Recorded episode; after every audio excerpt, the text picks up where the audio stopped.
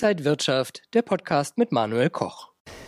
Der deutsche Aktienmarkt profitiert von der Rallye an der Wall Street und hat in dieser Woche auch ein Juli-Hoch erreicht. Kann er vielleicht jetzt sogar neue Rekordstände erreichen? Was bedeutet das alles für Anleger? Darüber spreche ich jetzt mit Atakan Sahin von der ICF Bank. Schön, dass Sie hier an der Frankfurter Börse ich sind. Sie. Ja, welche Themen beschäftigen denn die Märkte aktuell besonders?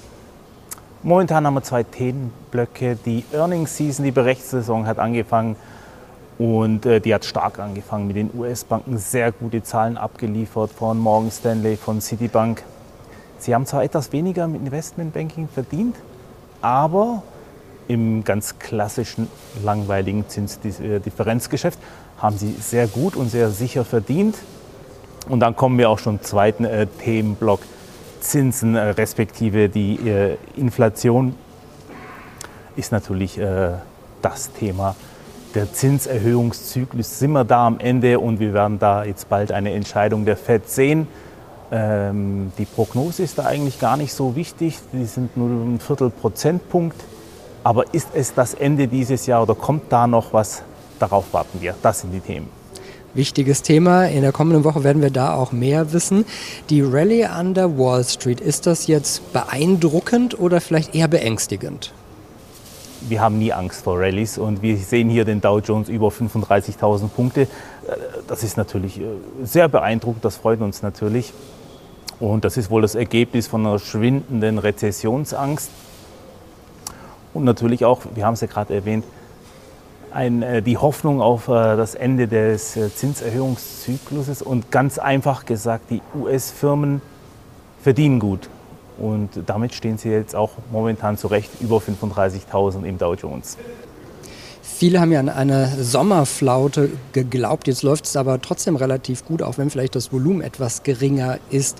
Bewegen da einige wenige die Märkte dadurch vielleicht umso stärker? Als erstes muss man hier sehen, wir sind quasi an der 16.000 seit vier Monaten. Und für mich als Derivatemann ist es natürlich nicht so schön. Da kann man wirklich von einer Sommerflaute reden.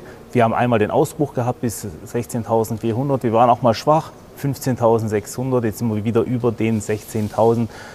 Das sieht man auch äh, an dem VDAX mit 15, der sehr gering ist. Und diese Schwankungsbreite, die besonders ich als Derivatemann, die brauchen wir, weil ohne Schwankung äh, gibt es keine Trades, kommen keine Limits ran. Und ähm, wenn Sie da sagen, es sind weniger Akteure, dann stimmt das.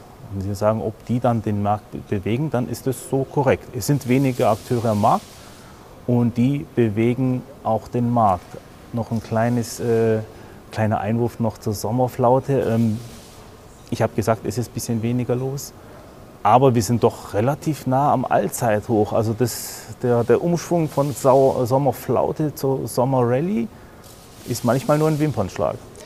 Ja, der Rekordstand liegt ja bei 16.427 Punkten. Ist der Weg jetzt frei dahin?